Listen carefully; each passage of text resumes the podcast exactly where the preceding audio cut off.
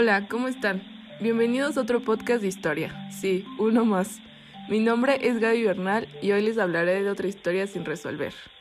El gran incendio de Roma. En esta ocasión tenemos como invitada a Scarlett. ¿Cómo estás, Scarlett? Hola Gaby, muy bien, gracias. ¿Y tú? Muy bien, gracias. Antes que nada, muchas gracias por aceptar acompañarme en este podcast y aprender, espero, un poco de historia. No, muchas gracias a ti por haberme invitado. Bueno, eh, te voy a explicar la dinámica que tendremos hoy. Primero hablaré sobre el tema y las teorías que hay en torno a todo este dilema.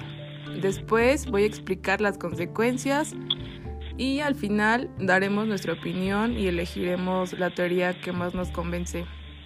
¿De acuerdo? Claro, estoy de acuerdo, Gaby. Perfecto. Antes de empezar, eh, es vital mencionar que hubo una investigación para tratar este tema.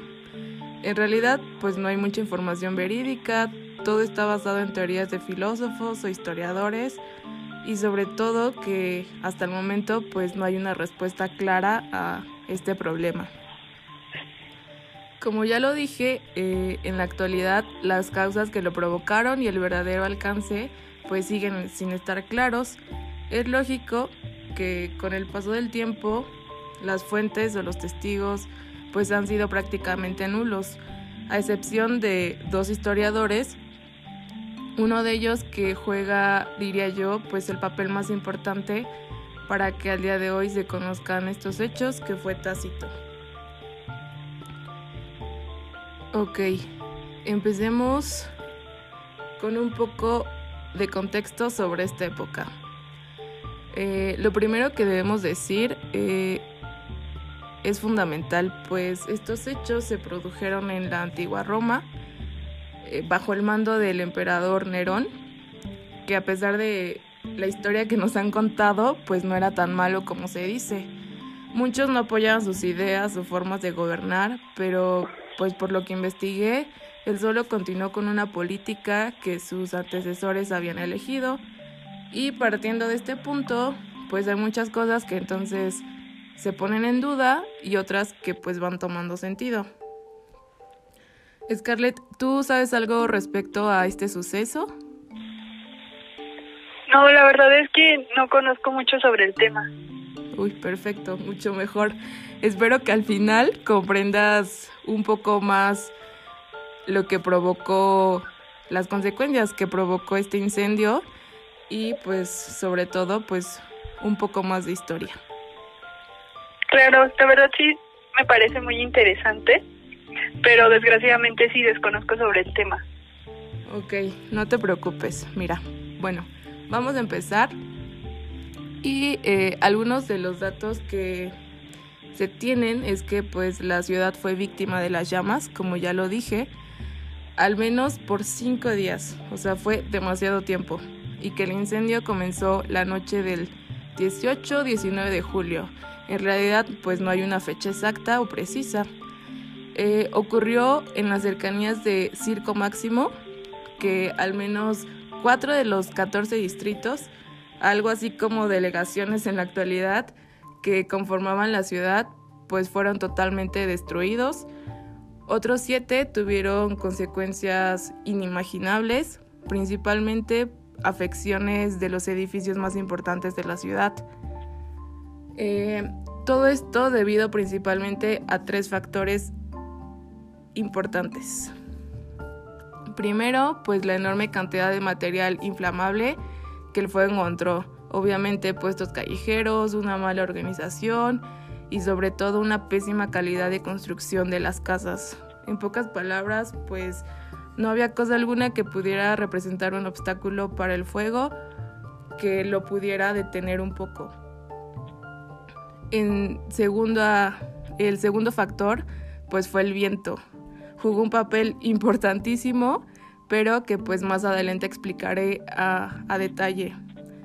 Y tercero, eh, la confusión, el pánico, el terror que provocó aglomeraciones y pues así fue agravando la situación de peligro hasta que esto fue incontrolable. Y eh, hay que tener claro que la época eh, no, no ayudaba demasiado y que pues no fue fácil manejar una catástrofe de esta dimensión.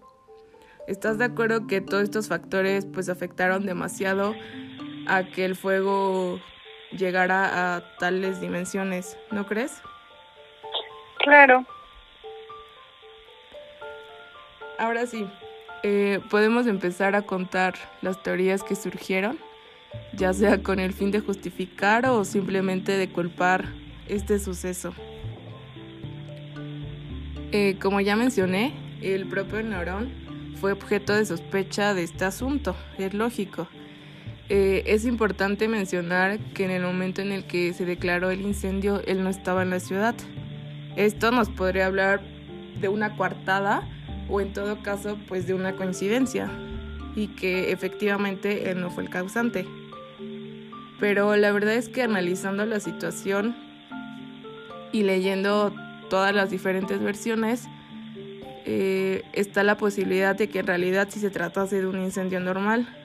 Pero te voy a poner eh, en contexto y espero que me ayudes un poco a entender más esto. Imagina que esto pasara en la actualidad. Una de las ciudades más importantes eh, está en llamas. Si tú fueras la encargada de esta ciudad, ¿qué sería lo primero que harías para controlar este eh, suceso? Bueno, pues primero sería llamar a, a gente capacitada, en este caso los bomberos. Claro. Y también y calmar, calmar a la gente de cierta forma, porque muchas veces es lo que más caos produce. Sí, claro, o sea, como ya lo mencioné, pues el terror que obviamente se vive en ese momento, eh, no saber qué va a pasar, tanto contigo, con tu familia, pues con tu casa, con todo. Sí, es lógico. Bueno, estamos de acuerdo que, que estas serían como las medidas necesarias y que lógicas para poder controlar este suceso, pero pues en realidad sí sería algo lógico y básico a mi parecer. Sí sí claro. Lo que lo primero en lo que piensas. Este y pues sí como ya lo mencionaste primero eh, controlar las llamas y calmar a la población sí totalmente de acuerdo.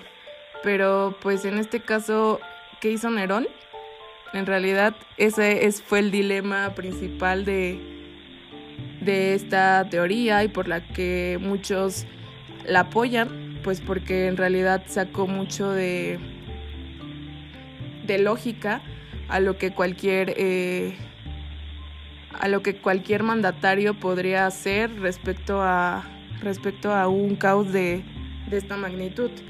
Lo que él hizo fue salió de su residencia, y comenzó a tocar la lira, inspirado mientras veía literalmente arder la ciudad.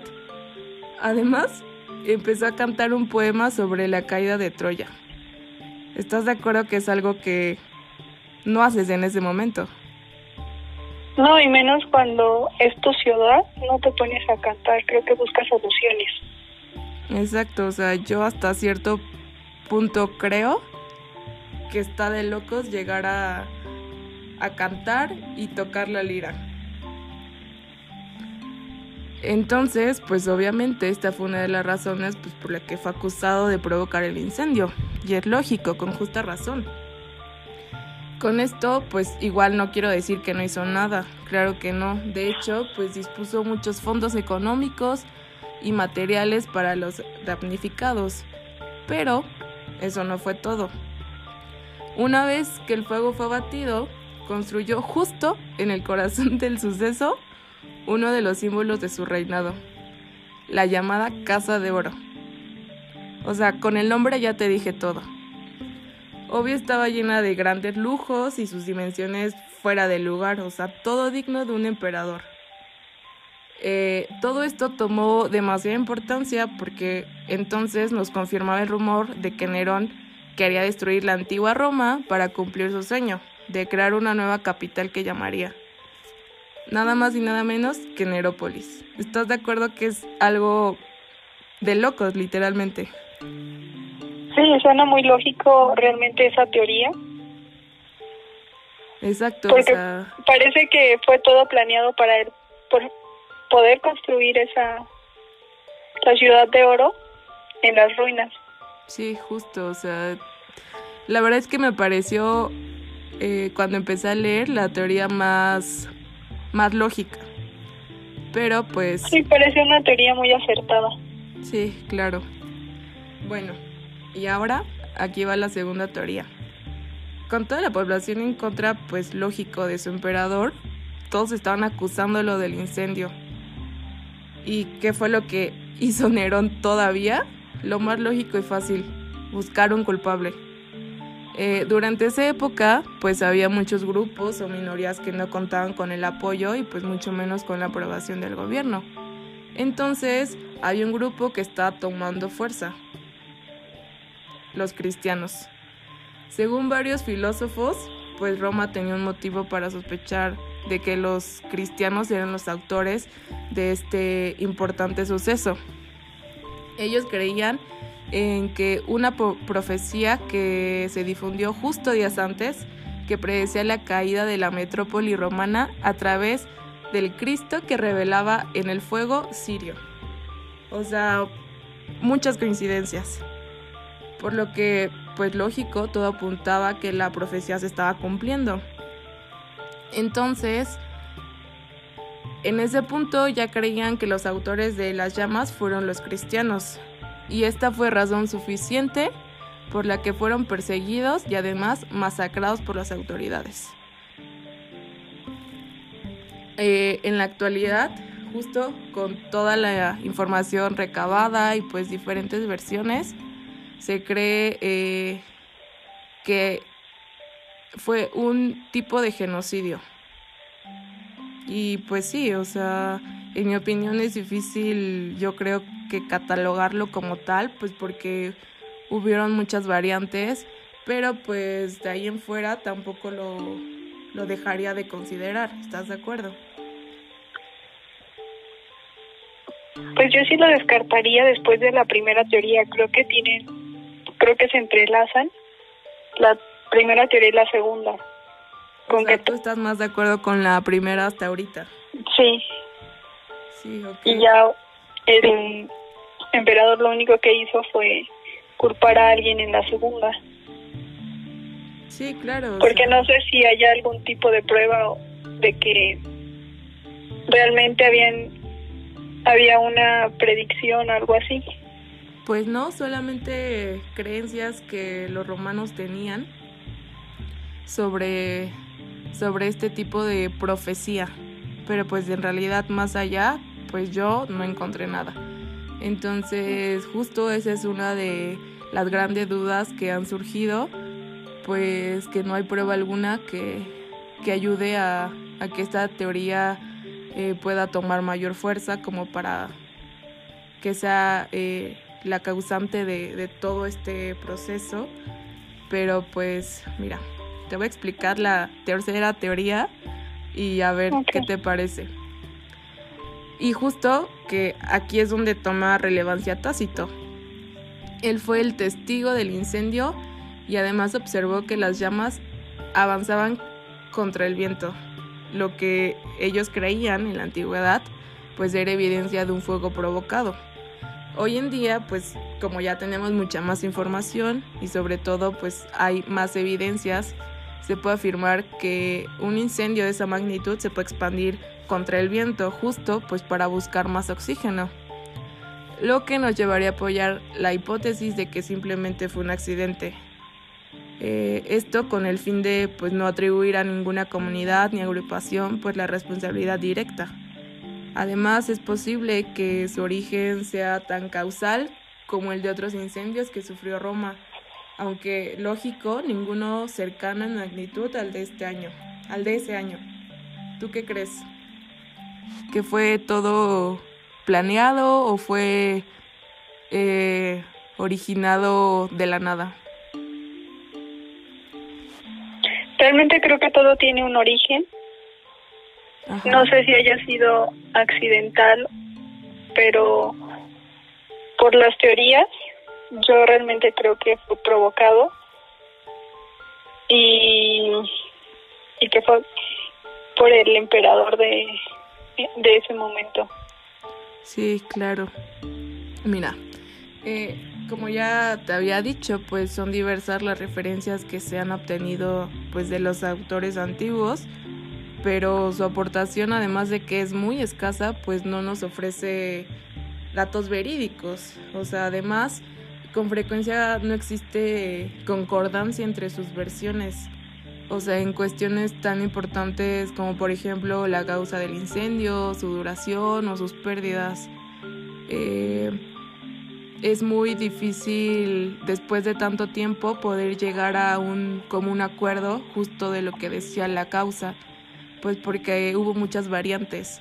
Su duración, muchos dicen que duró de cinco días, otros dicen que duró hasta ocho, entonces eh, eh, la información en realidad no es nada clara. Y pues lógico, sus pérdidas, o sea, hubo pérdidas inimaginables, tanto eh, obviamente de personas, de la situación en la que, en, la que en ese entonces se encontraba Roma, obviamente afectó tanto políticamente, religiosamente, eh, la comunicación que tenía con otros países, o sea, afectó esto completamente eh, la forma en la que Roma estaba creciendo en ese entonces. Además, pues debo mencionar que justo después de que Roma pasó por todo este proceso fue cuando eh, logró más auge en cuanto a, a sus construcciones, en cuanto a diversos factores que hoy en día lo caracterizan pues como una de como una de las ciudades más importantes a nivel mundial. Entonces, pues de todo lo malo, pues también surgieron cosas buenas. Yo creo... Precisamente por eso, Gaby, perdón. No, sí, te escucho. Eh, precisamente por eso estoy de acuerdo con la primera teoría.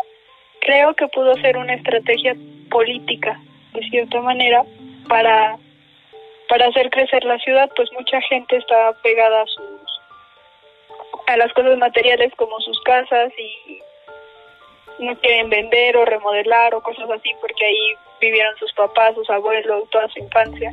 Entonces creo que también fue una forma de, de acabar con todo y no dejarles opción y así poder crecer.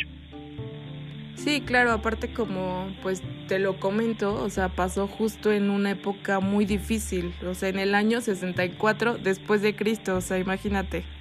O sea, esto tiene muchísimo tiempo, pero pues igual, eh, yo estoy completamente de acuerdo en que, en que, en que la primera teoría para mí es la más lógica. Aparte, pues Nerón era conocido por tener una actitud una actitud muy déspota, era muy egoísta, entonces conociendo todo esto, pues es lógico que se apoye muchísimo esta teoría. Sí, aparte su actitud en el momento sí. Eh, dice mucho. Exactamente. Bueno, pues en mi opinión me cuesta trabajo comprender por qué un grupo como los cristianos que pues ya habían pasado por todo tipo de represión, pues causarían un daño a tan grande escala. O sea, pero pues igual eso no es justificación como para tampoco hacerlo. Pero lo que a mí me causa más intriga es pensar que posiblemente pudo ser una un tipo de venganza. O sea, la verdad es que es algo que no se puede asegurar, pero pues tampoco, como ya lo comentamos, no es algo que que, no se pueda... Que, podamos tener la certeza. Exactamente, que no se pueda tener la certeza. Igual, como, como lo decíamos, en torno a la versión de que Nerón fue el culpable, pues estamos de acuerdo las dos en que esta es la teoría para nosotras más lógica. Y que además debo decir que encontré muchísimos artículos y libros defendiéndolo. O sea, en los que exponían muchísimas variantes para defender a Nerón de que pues él no tenía la culpa, de que todo era literalmente un plan como para atacarlo. Eh, si él hubiera tomado una actitud distinta ante la situación, podría creerlo, pero también trató de culpar a los cristianos cuando no soy una creyente, pero normalmente los religiosos tienen siempre, se guían sobre algo como un libro, por ejemplo los católicos la Biblia. Entonces yo creo que si los cristianos hubieran dicho que la profecía existiría alguna prueba de que de esa profecía. Tal vez eh, no sé una un libro o alguna hoja de donde estaba escrita esa profecía. Sí claro sí sí sí estoy totalmente de acuerdo contigo eh, y pues al final la versión que más apoyo tenía por los historiadores, filósofos y población en general, pues era la de un origen accidental, como justo lo comenté, otros tantos anteriores que pues habían ya habían ocurrido y no solamente en Roma, sino en más ciudades. Entonces, pues es cierto que no se puede llegar a saber con tal seguridad las razones, ni mucho menos quién fue el culpable pero pues con toda la información recapitulada, pues ya podemos construir una opinión con más sustento. Entonces, eh, estamos de acuerdo que para nosotras la profecía, o perdón, la teoría que más valor y lógica tiene es la de Nerón. Sí. Completamente de acuerdo. Ok. Y pues para terminar, me gustaría que las personas que nos escuchen pues pudieran formular su propia hipótesis o hasta una mezcla de las que aquí se presentaron. La verdad es que sería algo muy interesante y hasta cierto punto pues innovador. ¿No crees? Sí, sería muy interesante, la verdad. Mm, me quedé un poco intrigada. Yo sí voy a investigar un poco más sobre el tema y para que lo sigamos comentando. Perfecto, muchas gracias. Bueno. No, gracias a ti por haberme invitado. No, al contrario, muchas gracias. Bueno, pues muchas gracias a todos por escucharme, pero pues sobre todo espero que este tema o algún otro de los que se presentó pues les cause más curiosidad e intriga y puedan recabar mucha más información para poder poner punto final a otra historia sin resolver. Nos vemos.